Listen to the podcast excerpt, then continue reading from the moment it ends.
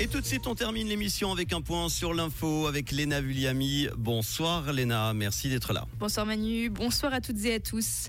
Le prévenu a reconnu les faits dans l'affaire du double assassinat à Sion. Il a donné ses explications sur son action et ses motivations, c'est ce qu'indique le ministère public dans un communiqué. Avant la tuerie, il a aussi envoyé une lettre et une vidéo aux médias. Ceci confirmerait l'hypothèse de la préméditation. Des investigations sont en cours.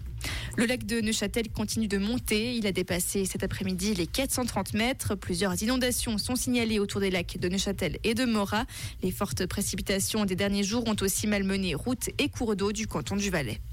La politique européenne de la Suisse doit être définie. Le Conseil fédéral et la Commission européenne devraient annoncer demain leur intention de lancer une nouvelle ronde de négociation du statut de la Suisse comme partenaire de l'Union.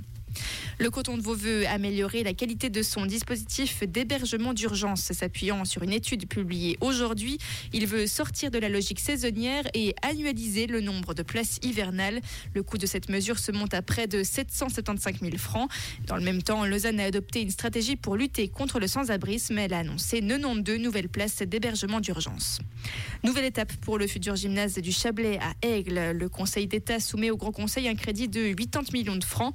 Dès la rentrée 2027, l'établissement de 40 classes pourrait accueillir 1100 jeunes. Et on connaît les trois nommés pour le prix FIFA.